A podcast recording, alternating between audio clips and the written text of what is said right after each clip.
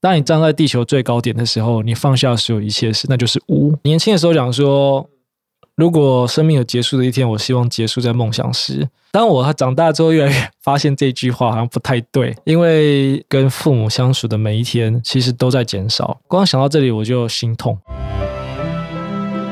我是创梦大叔杨景聪，邀请你和我一起转动人生。好，大家好，啊，今天来的来宾跟我一样非常热爱跑步，甚至是用生命在热爱这项运动。即使他啊，你患了这个咽喉癌，也不曾浇熄他的热忱，仍然继续的挑战自我，刷新了许多马拉松的记录，而且在二零一六年拿到了四大极地赛的大满贯冠军，成为亚洲第一位一年内大满贯的冠军，还把自己的比赛写成书。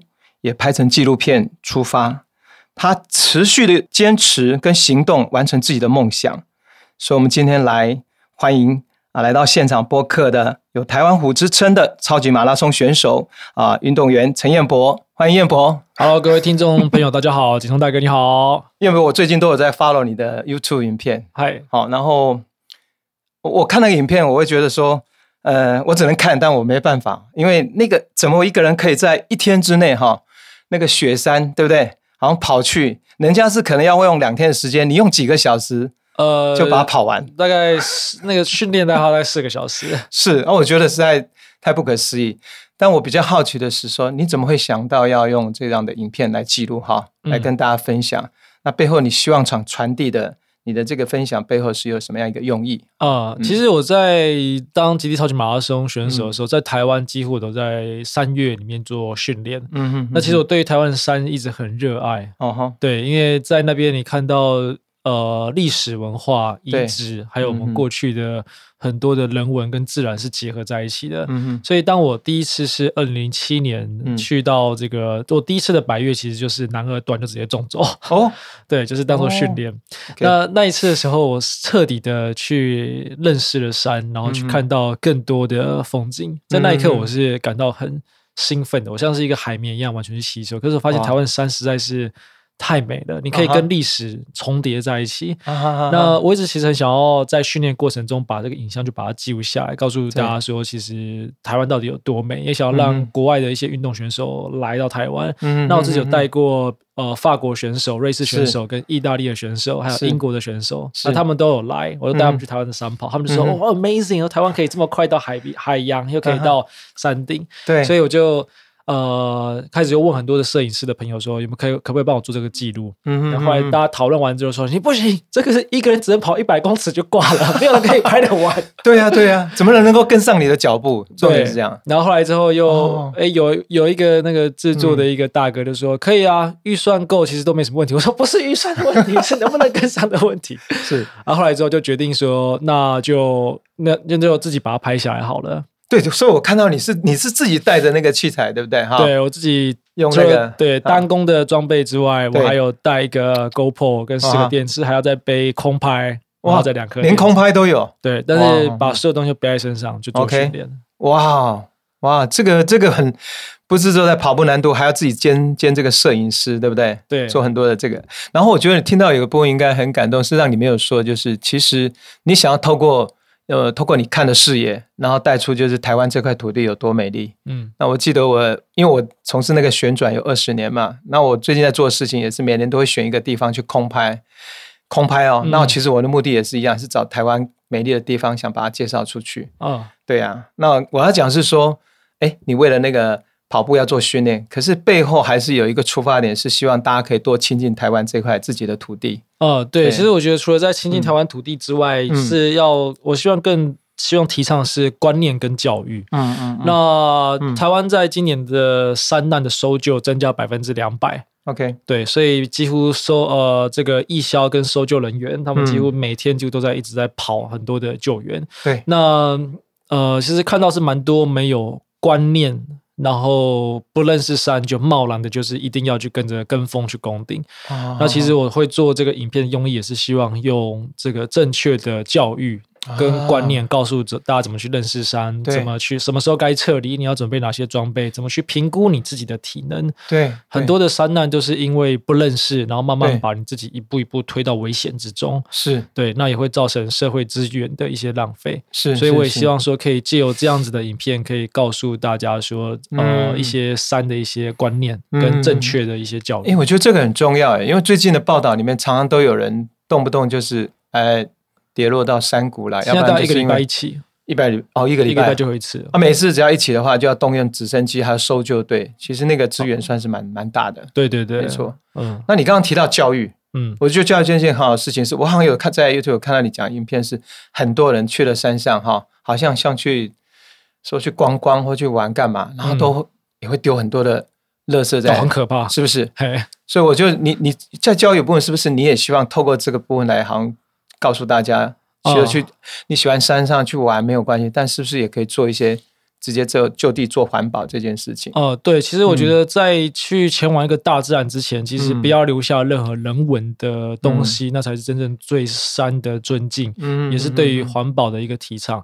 大部分会去遗留下来的就是塑胶袋的一些垃圾，对，或者是瓶瓶罐罐，嗯嗯，对。那所谓塑胶袋垃圾，就是因为大家常常会上山，会有一些包装的食物，他们不会在山上先拆好，他们会到山上之后才把它撕开，然后才吃，可能风大一下，手又很冷，啪就飞走了。对。对，然后包含是一些呃生态的一些厕所啊，人有时候不够的时候，人太多，大家就在各地就也放卫生纸，就喷了一大堆，就白雪花，啪！对对，我们就会希望跟大家讲说，这些包含是我们的卫生纸，如厕用过的，都是要带下山。嗯嗯所以我会在每一次在带人家上山去训练之前，我们都会有自己一个行前的教育的观念，然后给大家。嗯哼哼哼。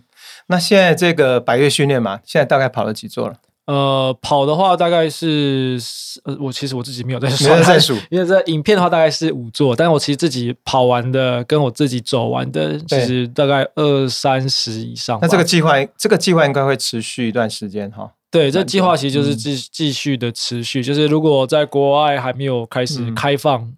比赛跟这个疫情有 open 的时候，我就在台湾继续做这个训练。那要不要聊一座其中让你比较印象很深刻？也许你过去去过，但你这 你你这次这一次又重新探访，或是你从来没有过这次去的，有没有哪一座山或哪一个画面是你非常非常？觉得非常震撼的台湾的所谓的这个美丽的这个山景，其实都每一座都有它的独特性，每一次上去都很感动。嗯，那我觉得是呃南湖大山吧，我是被三条鱼拐上去的，因为讲说只是做个单工嘛，然后他就说：“哎，你都来了，把整个群峰跑一跑。”说：“哈哦好。”他就说：“那边那边那边而已。”然后我就说：“哦，傻傻去了。”可是，在南湖那边，我看到是大家会形容它是帝王座，其实不是没有原因的，因为在那里你会看到。呃，他就像是独霸一方的巨石，然后在就是孤独在那里。可是再加上雪山圈谷是冰河的很多的遗迹，对，所以你可以在那个时候的下坡处，你可以看到整个山峦跟山景。哇，你会去想象着。过去的时候它是什么样子？对，然后另外一次是要提倡要讲一个很辛苦的，就是这个玉山北峰的气象研究站的人员。在很早之前，我跟外国的选手我们去训练，啪冲上去之后，嗯，然后我们就看到我们来，哎呦，嗯，哇，跑过来哦，不错，辛苦了。然后偷偷的请我们喝一杯咖啡，然后我们喝完之后呢，就他就跟我介绍这里嘛，那是我第一次用跑了上去玉山，他说。天气好的时候，你会发现台湾其实很小，因为在他们那个气象仪知道玉山山顶那里，你可以看到北海岸，嗯，也可以直接看到八五大楼，哇！然后天气好的时候是完全看得一清二楚，然后加上是在。跨年放烟火的时候，对他说天气许可，整个 open 的情况下，他们是看到整个台湾的烟火都在放。他说，其实，在你一个在大自然中的中心点时，或是你亲往到大自然，你才发现自己有多渺小。嗯嗯嗯嗯，哇！想象一下，从那个地方可以看到，就感觉台湾最热闹的发生都好像都目睹了，都对对对，那是一个多么灿烂的一个风景，这样子。嗯，好，那我有一个。比较不一样的话题，想来跟燕博聊，就是你第一次到南极的时候，跟那时候跟橘子呃那个刘博元哈，是有还有那个易杰前辈，哎对，那那个时候你还记得是十几年前嘛？哈，对，那时候你的角色是一个参与者嘛？哈，对，一个运动员。那因为我看到那个纪录片或者有一个片，那个在访问刘鹏，我他他讲的一个让我觉得很很有趣的话，他说：“燕博啊，十年前啊，第一次南极跟后来你第二次还去南极的时候，你的角色就不是运动员，你是一个好像顾问还是一个团队的带领者。”嗯，然后他说这十几年看到你的变化。他觉得你在带领那个团队带的非常好，跟十几年前你作为运动员哈，他说你照顾自己好像都会有一些状况。然后他那个话他所要表达是说你在角色转换之间你做的非常好，也变得更加成熟。那我想要问你是说这两个部分对你来说，那的那到底中间的变化发生，还有你的心态上是怎么去做调整？哦，其实我觉得是这十几年来的学习跟独立吧，还有渴望你十年后想变成什么样的人。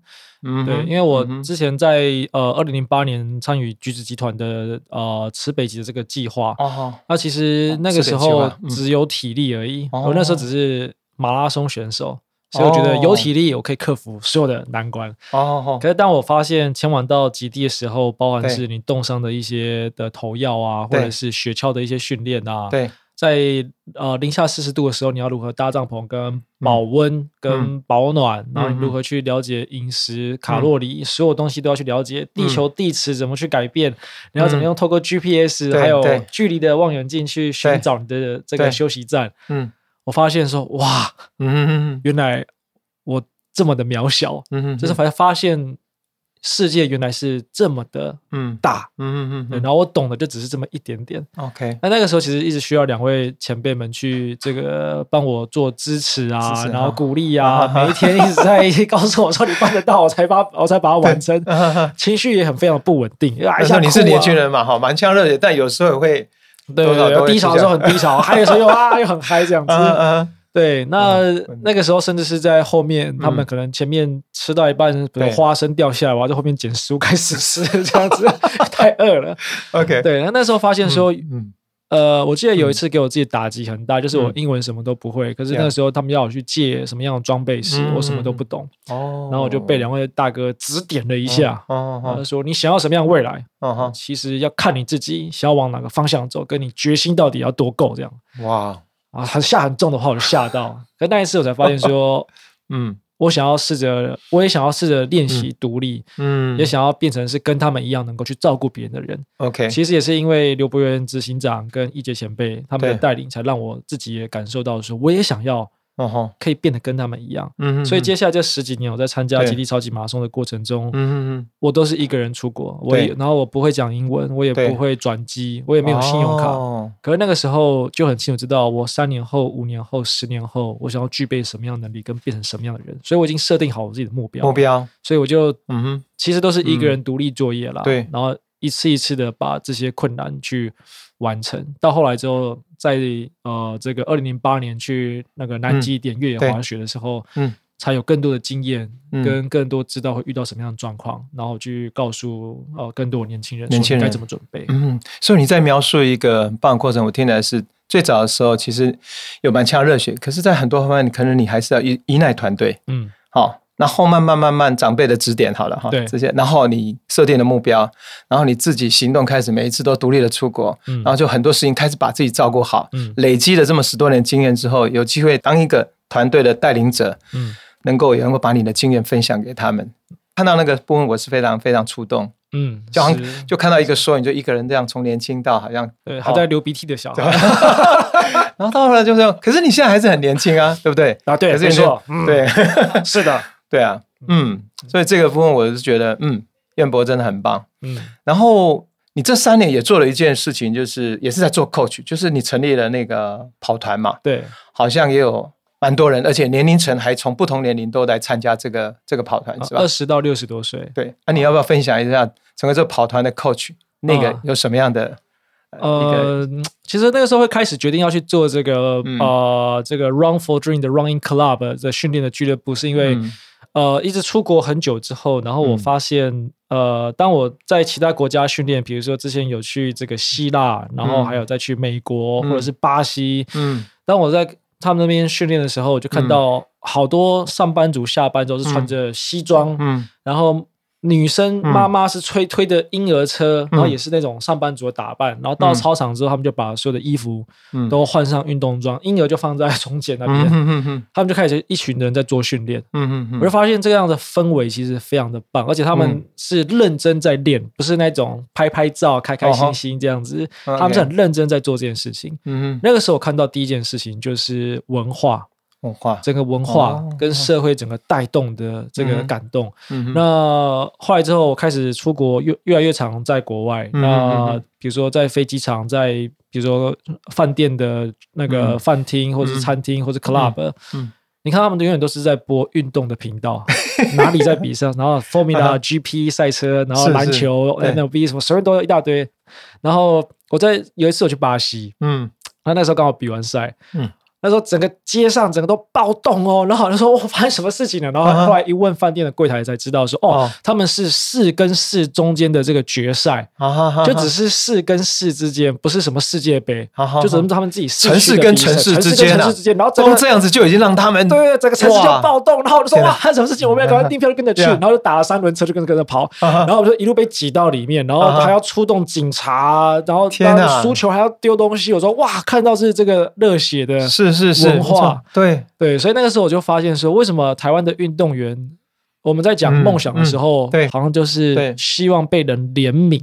嗯嗯嗯，梦梦想它应该是能够去打动跟正向跟具有价值的事情，而不是需要被怜悯。对，所以当我发现有时候回来台湾看到很多的年轻人，我们都希望去逐梦时，我们好像都是弱势的，都是需要被怜悯。嗯，我觉得他不应该是这个样子。是。所以那个时候，我希望可以慢慢去把文化去推广出来。那我觉得文化是指在地的呃一个人，他不断的去扩散他的理想，让更多人影响力对去参与，对参与之后就会有这个呃观看性，对观看性完之后，群众变多，它就变成是一个文化跟一个市场，所以它才会有价值。是我完全同意。其实你在做的就是想推广一个风气，我们这样讲对不对？是的。哦，我我觉得这个这个很棒啊。那那回到我们就有一个我自己有一个私心，就是你知道现在很多人都喜欢跑步啦，嗯，可是跑步就是有人跑就受伤了。那我最近也在准备那个要跑全马，嗯，那我我的状况就是跑两天就开始会酸，然后就要休息哈。啊，那我就想说，或许也在现场，你要不要教大家一些跑步的小 paper，有助于就是在跑步能够更不要受伤，另外一个比较能够也能够持续。啊，不会因为有一些 害怕，有些人是知道这个跑步对他很好，可是他害怕就没去做这样子。嗯，我觉得应该是讲说从来没有，因为其实这个讲话范围会很广，所以我觉得针对没有运动过的人，对，那他怎么去开始去运动？嗯嗯嗯。那当然，健康法则就是每周三三三嘛，每个礼拜运动三次，你可以运动一天休一天，运动一天休一天，然后每一次超过四十分钟，三十到四十分钟以上。那每一次的心跳呢，大概都维持到一百三，它是一个比较舒适的心跳。一百三心率，对，心率在维持一百三以上。对，那对以上。那如何去算我们最大的心率呢？就是把两百二减掉我们现在的年龄。对，就像我的话，两百二减掉六十就变一百六。对对对。所以跑步我就一直在看，说我不要超过一百六，超过一百六好像稍不是会。可能不是很好，就是对对对，就是一开始的起初阶段，先不要到一百六，所以在一百可以在一百三、一百四左右，那这是一个比较舒适的状况。对，那随着训练到后来，身体会慢慢去改变，嗯嗯，那你的心跳也会慢慢的变得比较慢，嗯，对，那这个都是在训练过程中身体会反馈给我们的。嗯那除了这些之外的话，就是呃，有时候你在运动完也要拿捏自己的强度。如果我们会用，我们会讲说。微笑曲线，就是你在跑的时候，你自己可以做测试，就是你嘴巴还可以上扬，自己笑一下的啊，不是辛辛那提测试，就是那个在车中风，就是自己可以笑一下，还可以笑一下，那表示你的状态。状态是 OK 的，对。然后你自己可以测试自己，你可以稍微讲完一个句子，就是比如说，嗯，待会吃什么，自己可以讲出来。啊，对，你可以自己跟自己对话，你都还讲得出来。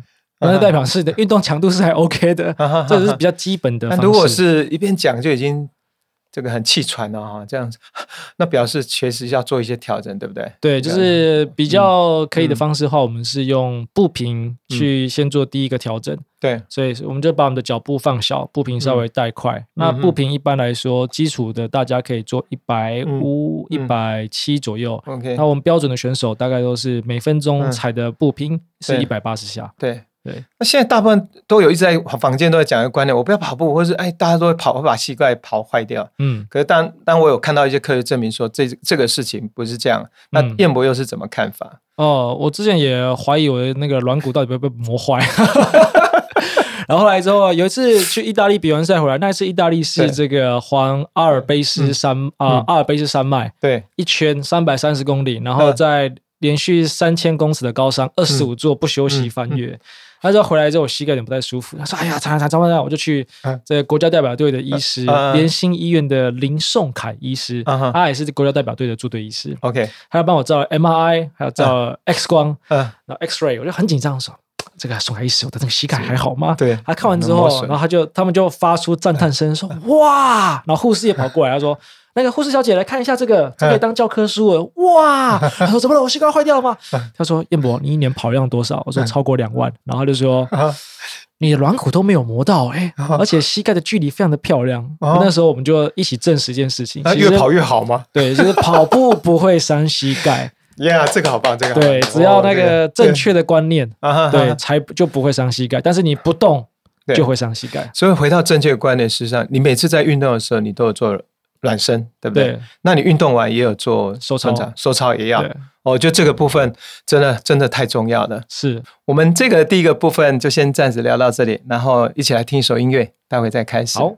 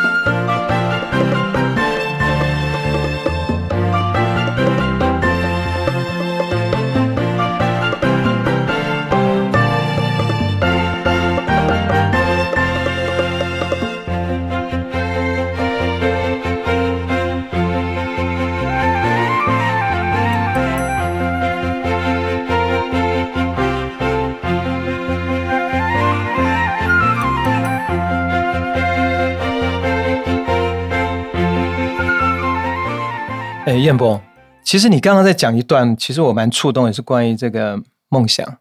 然后你说梦想其实不需要被灵敏的啊，我个人是非常认同。其实我一直在做蜂巢音乐，或是现在六十岁自己也在开拓一些新的领域。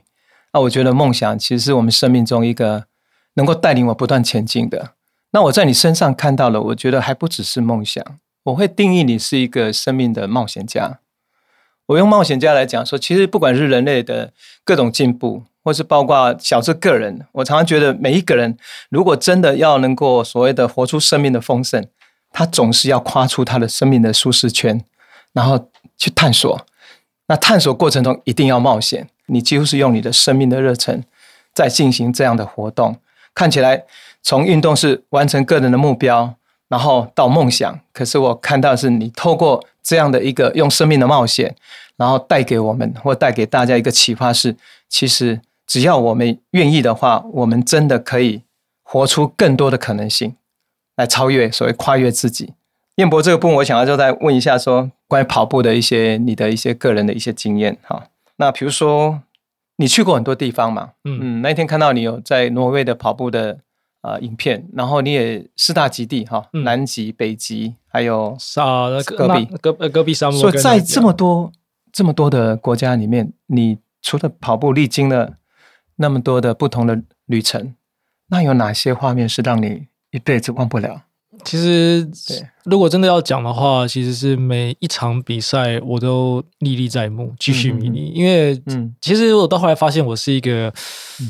呃，太过于细心又敏锐的个性，嗯，它是我的优点，也是我的缺点，嗯嗯嗯嗯，对。那我对于记每一件事情都会非常的清楚，有时候在比赛的时候，有时候还会写下，在写下日记，对，帮助自己的记忆。所以在写书的时候，我都会呃透过照片，然后在半夜的时候把情绪都回到当时的状况，我才有感受了，我就赶快再把它写下来。但在跑的过程中，不是有时候会因为劳累啊，你时常还是可以保持非常清醒，对这个意思。其实，在比赛的时候，其实我是非常清清楚的，是最清楚的时候。OK，那其实，在让我感到最漂亮的画面，比如说二零一三年加拿大，嗯。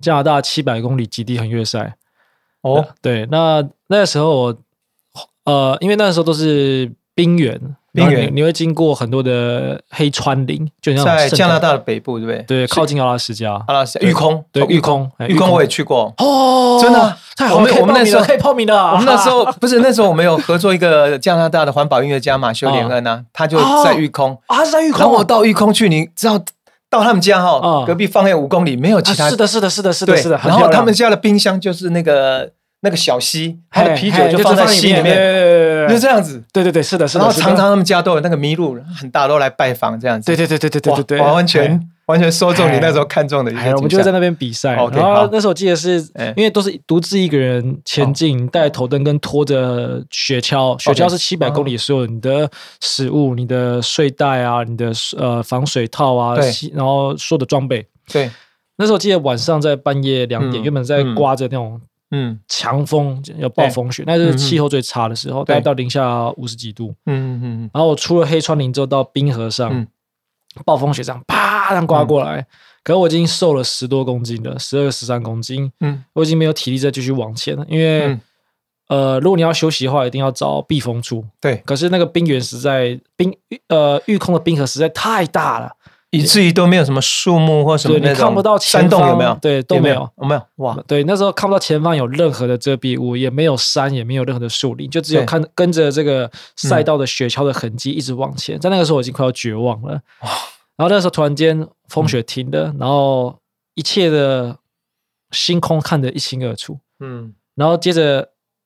旁边的左方前面有一个极光团，就整个窜出来，在天空上面，这个刀光剑影，哇。哇散发出来。那个时候我在极光下面，然后我头往上看，甚至可以穿越看到星空。我在地在那边旋转一一圈，在我最痛苦的时候，我就觉得我是全世界上最自由跟幸福的人。呀，你讲这个经验是生命中很美妙的啊。那那一次我找了一个做家教李新平，他在讲说。人类最痛苦到最急的，就是一秒钟的差距。嗯，因为前面前一刻可能还在非常的身心非常疲惫痛苦，可是外在那个画面，然后就整个完全转变，对不对？对，种有一种你有一种极乐，或是一种。非常美妙的生命经验。对，还有一次是在沙漠，那个时候是是在那个纳米比亚的沙漠比赛。我们那个前面选手先回来了，OK，然后我们就看着整个很大的深度，就是沙丘，沙丘上面哇，那个夕阳大到我说哇哇，就是形容一下多大？因为把我们看到大概就是。可能就是就是大大到歪掉了，大到炸掉了，说哇靠！那这个超级超大的夕阳，然后我们就全部就因为那个阳光夕阳太美，然后散发到每个人身上，所以大家就是先到选手，我们就离开自己的帐篷，大家就围在一起躺着在看那个夕阳，都没有讲话。嗯嗯嗯。那那个时候我们就看到后面的选手慢慢上出来，然后我们就有看到一个老先生，嗯嗯嗯，牵着一个老太太，他们是夫妻。哦，大概六十几岁吧。哦，对，那哎，其实快要七十，快要七十。然后他们就牵着手从沙丘上，然后慢慢的走上来，在夕阳上面，然后人很小，就慢慢的往沙丘这样下来。工作人员跟有一些那个时候就哭了哦。可能那时候你心里是被放空的，你要去接纳跟接受所有的所有的可能，所有的可能。对你有时候在讲这话，我常常觉得说，你虽然还现在还是很年轻人呐，对不对？嗯。可是你有讲的话，有一点像老的灵魂或修行者。真的，你在古代像不管禅 禅宗，很多都是在极定极静的这种所谓的磨练，比如有他们在山谷里面什么坐多久或干嘛，那最后常常出现的一些转化的心境，就是比如大自然一个美丽的风景，不管是从夕阳，不管是往后你刚描述的那个场景，其实很像修行人在那种豁然开朗，然后人生很多东西，一切的时间好像都静静止下来，嗯，然后你好像跟那个整个空间。完全是在一起的。嗯，啊，没有啊，因为我刚刚可能也刚好是我小时候，我妈一直要我去背习那个习，我小时候差点出家。对，哎，我觉得你有搞不好，你到七六七十岁以后，你会 转往这个新的领域。对啊，我小时候真的差点禅师。哎，我现在想象燕博如果是禅师，我法号是传亮。妈妈，然后师傅说我要多原谅别人，我有皈依。传亮哦，啊，然后小时候妈妈还要逼我背那个大悲咒跟心经，哇，都把它背起来这样子。嗯，所以从那个玉空的那个极地的那个美丽到纳比利亚，好，纳比利亚沙漠在非洲嘛？对对对，然后。还有没有其他？你觉得这两个场景？呃，其实还有，还有很多吧，因为你去的地方太多，好多。我很羡慕是好多都是我没有办法去的啊。即使我有钱，我也没办没办法去。可以可以，我带你去，我带你去，我带你去，我带你哭，我带你去。对，可以的，可以的，没问题。有心我们就可以去得了。对，所以我们下去不只是探险，我们要带就是说，我们去经历。燕博所经历的那个极度的痛苦，然后之后再转化到极度的快乐，哎，是是是这种心境的转化，哎，这种可以办心灵课程。啊，有有有，准备中，准备中。对，还有啊，比如说哦，那我第一次去北极点是我二零零九年，我二十三岁的时候，是。那时候直升机降落到那个 North Pole 北极点，然后大家就用自己的 GPS 在找定位，第一就是要找 North Ninety，然后跟 South Ninety，OK degree，那。我们 GPS 你就这样滴一声，然后设定好走在那边，其实就站在大家就找到了北极点在哪里。嗯，那个时候大家就牵着手围在北极点一圈。嗯嗯，那个时候每个人就讲说我们现在在环游世界。哦，然后大家拍完照之后，其实我是自己到另外一边等人比较都没有人到那边拍完照之后，我才慢慢过去。哦，然后那个时候有一个摄影师，对，他是拍那个泰克伍斯的。的那个摄影师。哦，对，那那个时候他就跟我讲说，去好好享受这一刻吧。哇，那个时候我就过去，就是站在北极点上面，把眼睛闭上。哇。哇，在那个时候，你看到眼睛静下来完之后，深呼吸，你把眼睛张开，是那个时候刚好是嗯。呃白墙，嗯，就是天空跟雪地。连在一起，所以你看不知道，你不知道什么是天空跟雪地，嗯全白的。所以你环绕一圈，除了直升机帮你定位之外，全部都是圆白的。哇！那那个时候，你就会去了解到，放下这件事情。嗯，当你站在地球最高点的时候，你放下所有一切事，那就是无。对对。其实生命中其实什么都不重要，重要的是你有没有在你的人生中去实践你自己。嗯嗯嗯。对，那就是存在。嗯哼哼哼。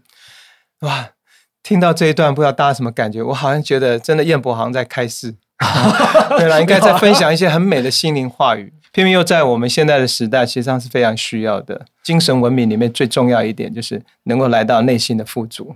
嗯，我自己也很会害怕，有时候回来市区，就是我会说要再适应。对，你要再适应一次人类的文化、人类的思维规范跟生存的方式，那就是个机械系的行为。对，所以我到后来之后，今年可能一整都没出国。对，然后我们也会陷入到生活的规范。规范里面。对，大家就会开始很紧张，想一下说我今年要赚多少钱，然后我生活应该要怎么样子？我吃一样的食物，我走一样的路回家，我每天一样时间起床，划着一样的手机，都是在重复机械性的行为。对，所以有时候我突然会很疯，我就说走。要去哪里？我去露营。那每个人就会来不及，因为他们没有没办法去打破他们自己的 routine 的生活。对对对，所以大家觉得说小 A 不行。对啊，对。可是我觉得，就是我这么做的用意，就是我要去打破这个机械性的对生活的模组。对啊，所以我才会去这样做。我应该跟你取一个外号，叫“生活的禅师”。禅师都是藏在。在人家在敲人家，在打破人家的框架，然后旁边的人都会措手不及，开始都会很多情绪啊这样，可是最后发现，哎，禅师做是有用意的 啊，是，可是就会被伙伴很讨厌啊。嗯，是，因为我们聊到这里，其实我还是会觉得说，嗯，刚刚比如聊到那些都很美丽或很棒的画面，可是我们也也得来探取一个说，在你在那些探险里面，在那旅程里面，其实。常常很多时候是一个人是非常单独的。其实你要度过一些身体，包括极度辛苦，然后可能就像你刚刚讲，如果你整个在冰原，你自己一个人在一个帐篷也好，或者那，我想是非常非常大的一个单独或孤独。那你怎么去陪伴这些所谓的非常对很多人来讲是非常困难的这个时刻过程中，是不是从也会有那种刚开始也会，甚至有时候也会有一种低潮，会有一种想要放弃的感觉？嗯，那后来又是怎么转化过去的？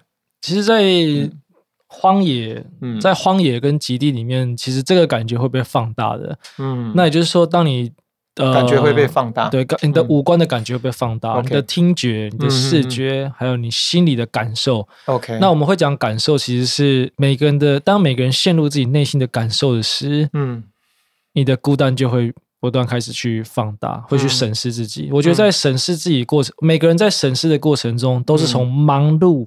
一直到突然间没有事的时候，哦，那个时候是每个人最害怕的。嗯嗯嗯，那个时候就会开始去审视你自己，嗯，你自己为什么而活？嗯，你为什么要去做这样的事情？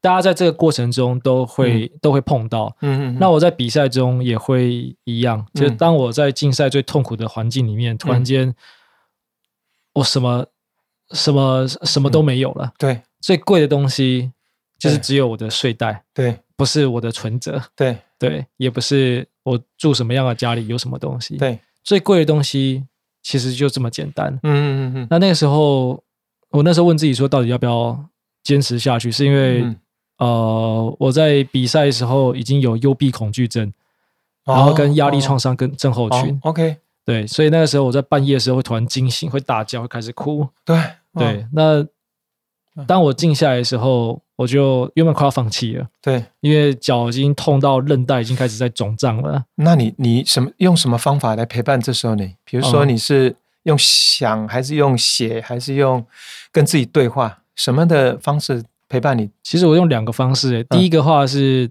呃对自己讲话，但是你要讲出声音来啊哈，你要让自己听到，就是燕博跟自己的内心对话。对，好，因为有些人只会去想，可是想的话，你永远都只有内在的声音。OK，当我对自己对话的时候，我会讲出自己名字，说陈彦博，或者你一定要撑到终点。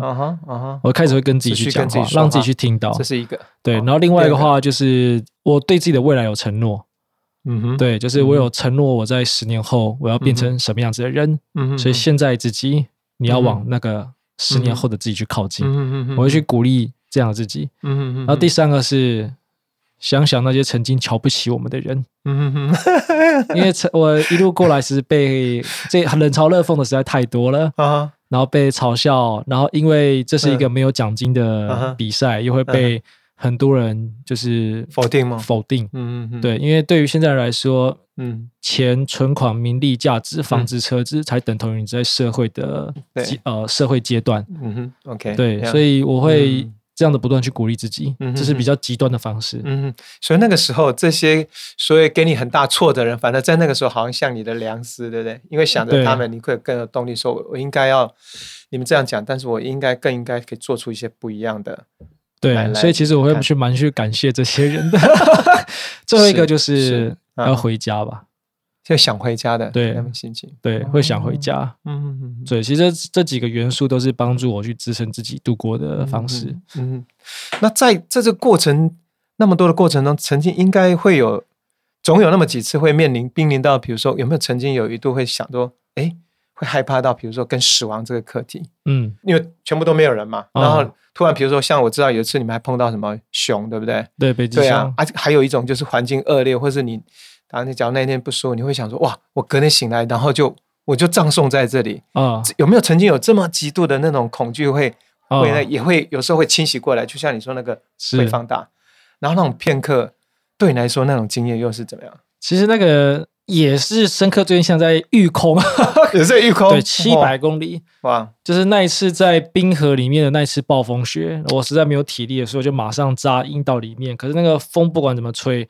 呃，其实也没有扎营啦，因为我们那只是一个睡袋跟一个防水套而已。OK，所以我们根本没有帐篷。天哪！对，我们就我就躲在里面，然后再等。我不断发抖，抖到后来之后，我清楚知道什么叫做一呃哦一级失温、二级失温、三级失温，就冻对冻伤。哦，那那个时候从抖到没有发抖，对，那个时候就知道说完蛋了，已经快要进入到二级失温了。嗯，所以那个时候我就开始越来越冷静。嗯，我就想说。既然已经撑不下去了，那是不是就休息了？我那时候，我那时候才，因为我们等下休息的跟放弃的，就是对，是不一样的，是不是？对，你说放下了，对，就不要去挣扎。对，可是那时候你是挣扎，那是是做好说，如果老天爷要我在这里，那我就接受吧。还是说你是想，哎，我应该更冷静的想看看有什么方法来帮助我的身体度过这个难关？其实这个时候两个很交杂，两个很交杂，对，哇，两个很交杂。我那时候就是想说，我那个因为我一天。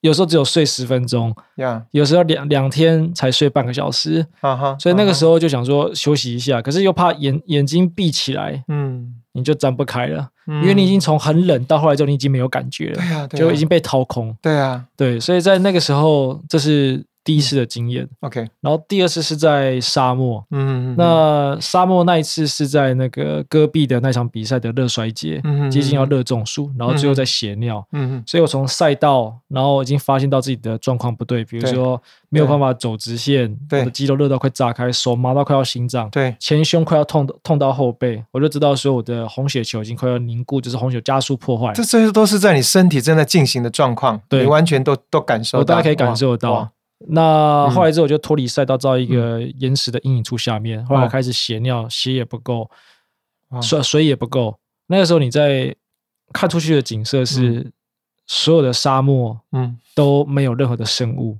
OK，吹着焚风，嗯，然后前面就是海市蜃楼不断出现又消失，幻境出来的，是对。哇，那个时候是真的害怕的。嗯，对，嗯嗯嗯。所以你提到了一个是在生命中。比如说面临的情境里面，我们可能害怕也会有。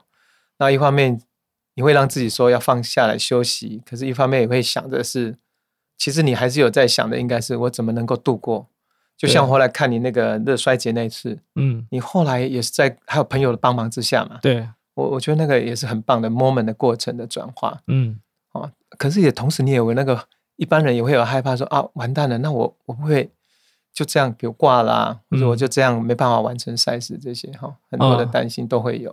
哦，其实我担心的是，我自己想过很多啊。年轻的时候讲说，嗯，如果生命有结束的一天，我希望结束在梦想时。对，虽然说这句话让人家听起来哇，好浪漫，或者是好不负责任。嗯，那当我他长大之后，越来越 发现这句话好像不太对，因为三十岁之后，嗯，就慢慢发现，其实跟父母相处的每一天，嗯。其实都在减少。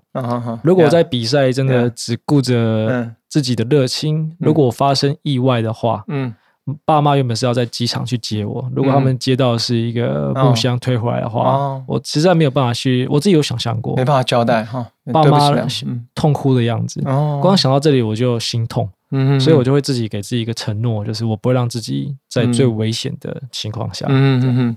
哦，这个有关跟你爸妈的这个部分，我觉得我们待会下一段我们可以来继续聊。嗯，哦，好，那我们先休息一下，听一段音乐。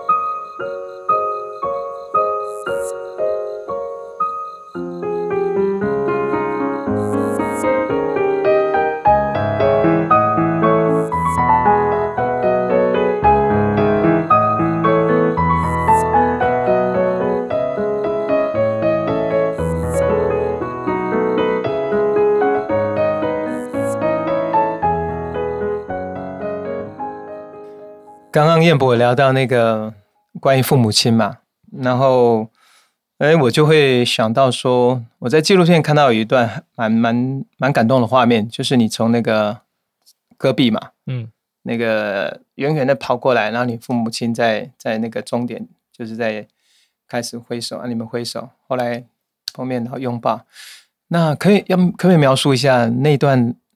当当你父母亲在那，你也知道他们在等待你，然后那个在那个之前你是热衰竭，嗯，你曾经害怕可能来到不了终点，这样，那最后你真的都要到，呃，到了终点，然后跟父母亲拥抱，那个对你来说，跟平常在进行那个马拉松或冒险，是不是很不一样？嗯。嗯。嗯，其实，在是都市的马拉松是很安全的环境，那朋友跟家属都在终点等待，嗯。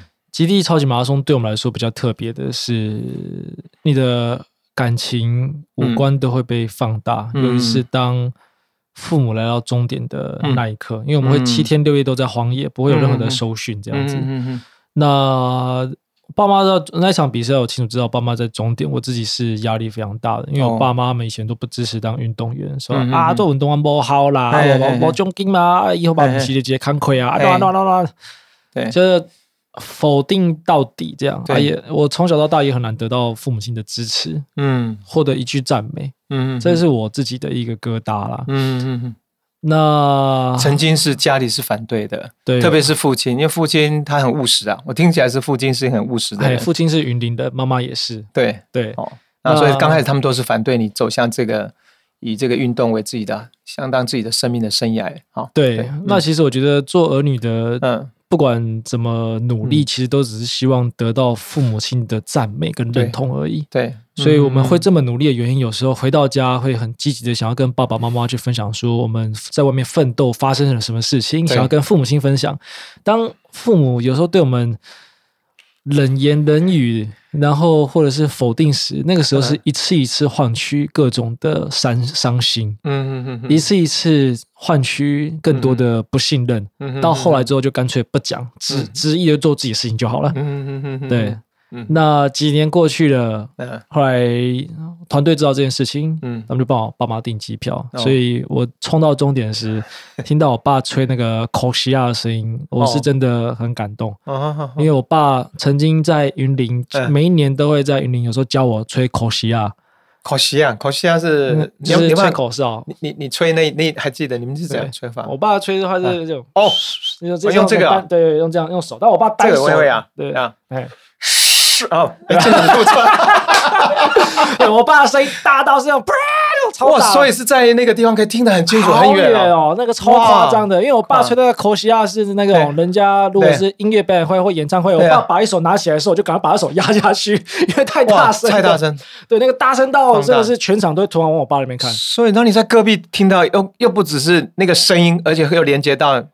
我自己的童年，对，哇，所以听到这口西亚声音，不是在云林的过年，对，三合院，OK，所以我冲向我爸我妈的时候，看到他们来，他们抱着我，在那一刻，我是，我虽然说没有拿到冠军，是第五，可那一刻我知道说，至少他们肯定我了，嗯嗯嗯，对呀，在那一刻，我至少知道说，他们我也释怀了，嗯，就他们这十八年来，嗯嗯。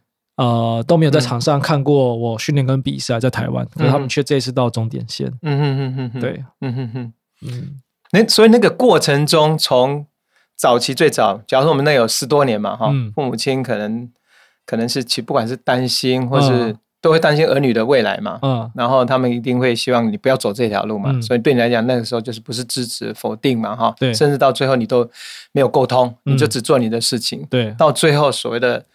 他们到现场，然后看着你，我记得你爸妈都掉眼泪了。我看那一幕也自己很感动。嗯，跟我们都有一个经历，说，嗯，其实我们做的这件事情，他们不一定理解。可是我不知道后来到，相信你父母亲跟我父亲一样，到后来他们变成是我们生命中最大的一个后面的一个最大的支持跟贵人。嗯，甚至我都觉得你父亲哦，在某部分来讲，他那个对你的否定也是一种支持。为什么？第一个也是包括考验你自己的那个啊。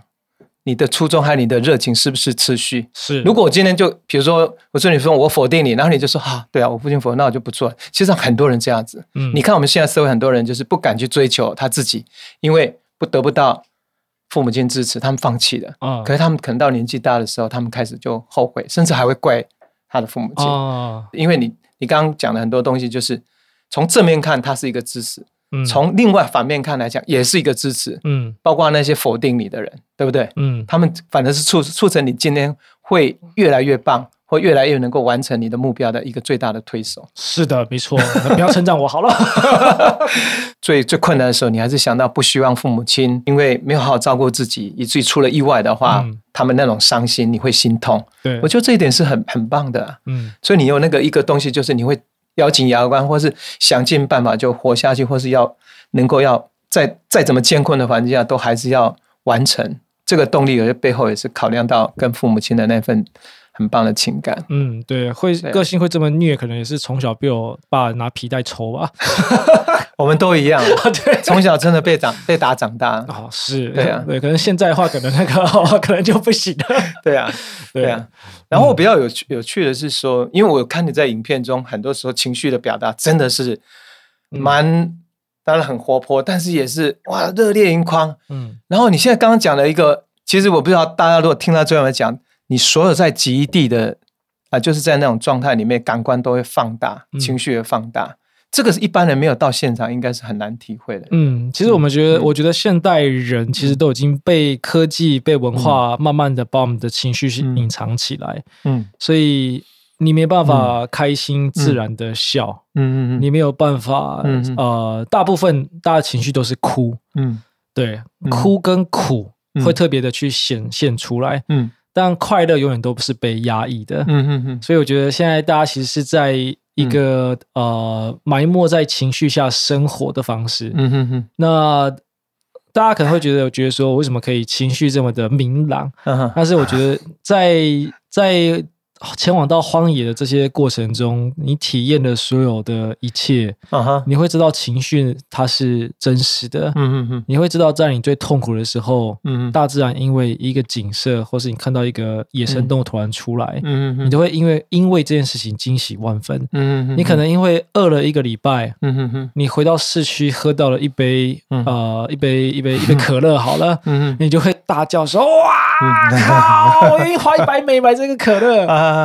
回到市区，呃，同样的一件事情，对，二十天没有洗澡，嗯，你可能冲到第一次的热水，你就我们就会在厕所里面大叫说呀呼，对对对，会有人会说我活得像小孩，对，可是我觉得那就是快乐的真谛，是，对，所以有人说你活得怎么样？我说我活得很快乐，对，嗯，呀，哎，那我们再回来那个父母亲，那现在跟父母亲的相处是不是呃有什么不一样？现在父母亲的相处就是，他们以前都不会运动嘛。那他们看完比赛之后，我妈开始会参加跑团。那你爸爸呢？你爸有没有一样？我爸比较勤奋，去倒垃圾，所以他变成是后面的一个叫 support 角色。啊，你妈妈就直接参与。可能一开始我爸跟我妈有在跑啦，后来是我妈越来越强，我爸越来越弱。我爸应该是哦挂挂不住名柱，就不想跑。OK，对我爸被我妈惨电。那你接下来跟他们谈你接下来要做的事情啊？一些梦想的时候，他们。的，是直接就会可以跟他沟通，然后他们会给支持，还是现在还是嗯，还是说你要你还是要务实一点哦，要赶快准备结婚生子哦，赚钱比较重要哦。哎，会啦，还是会这样讲，但是语言比较没有以前那么严厉，然后那个马歇卡赫，马歇卡赫哦，比较不会那么凶，跟那种不高兴的练，就是至少还可以沟通。OK，对，但他们是支持啦，是，但是因为他们也是不明白说这件事情到底有没有。可以参考未来的方式，对，可能国外人家是怎么做，有没有台湾人怎么做？如果都没有人这样做，你这样一意孤行，对，是很辛苦的。对。对，但至少目前我所做的为之，他们到后来之后，问题慢慢变少，对，意见慢慢变多，是。对，以前是问题很多，没有意见，然后对，那现在我觉得会越来越好，我觉得这样很好啊，啊，有有更多的意见的时候，就有可能。表示有在沟通嘛？对，以前我听起来是比较没办法沟通这样。我跟我爸沟通也只有一点呢，我说：“呵啊，你给我卖照，你行卖假婚。”不晓得大家听到这边哈，大家觉得如何？因为在其实创业过程中，我自己觉得，其实常常有时候我们是自己一个人的，而且旁边不见得很多能够理解我们为什么要这样做。一本是你身边的家人。这个很实在。那燕博其实虽然你在做的不是一个事业，我现在讲事业指的是说商业的事业。就像我虽然是做音乐啊，但是我也是一份事业。那你运动，可是其实对我来讲，你是一个创业家，但是你的业跟别人的业不一样。其实你的业就像刚刚你包括冒险、生命的经验的启发。如果从某个角度来讲，它格局是更宽大。只是他可能现在没有办法用物质的东西把它衡量。那可是我觉得慢慢慢慢的，他是有可能走出一个宽广的世界，可能在物质跟所谓的你追求事业这边可以找到很好的平衡的。这个这个我自己觉得，我我感觉我是看到的。谢谢。好，那我们聊到这里的时候，我们再来听一首音乐，然后接下来我们再继续跟燕博再聊。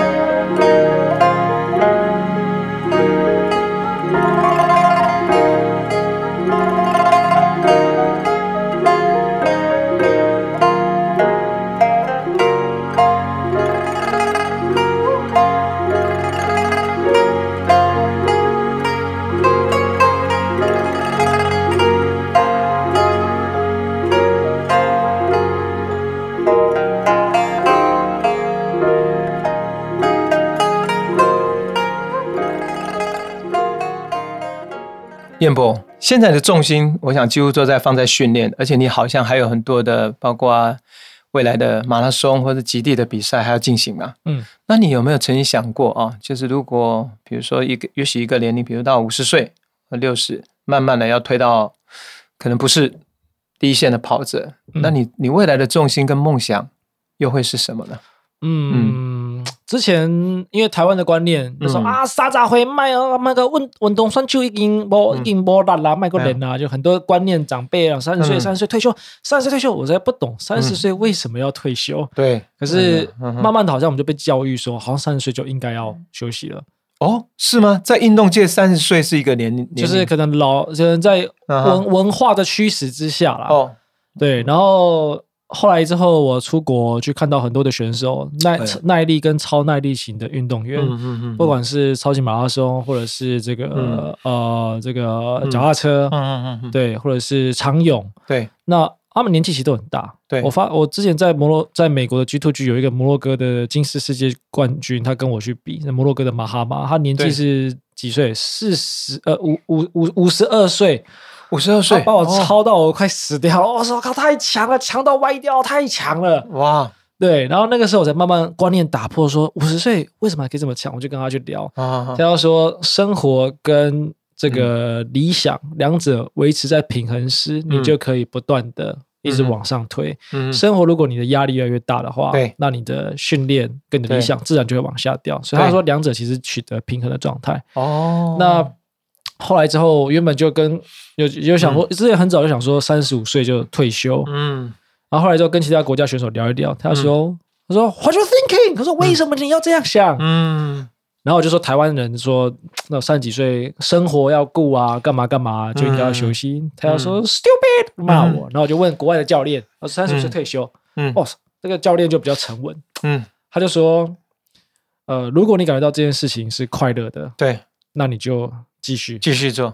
如果当有一天你发现你不快乐了，嗯，那 this is it，嗯，我才懂这个意思。所以到后来之后，就把三十五岁的这个这个自己的限制，我就把它拓宽。我说跑到我不能跑为止。哦，如果是这样的话，那听起来这个不能跑到你不能跑为止，也可以是很长久。比如说，那比如说，你知道我现在的立下志愿是要经营蜂巢六十年嘛？哈，嗯，那时候我也是八十八岁，嗯。那你会不会想要跑也跑到八十八岁以上？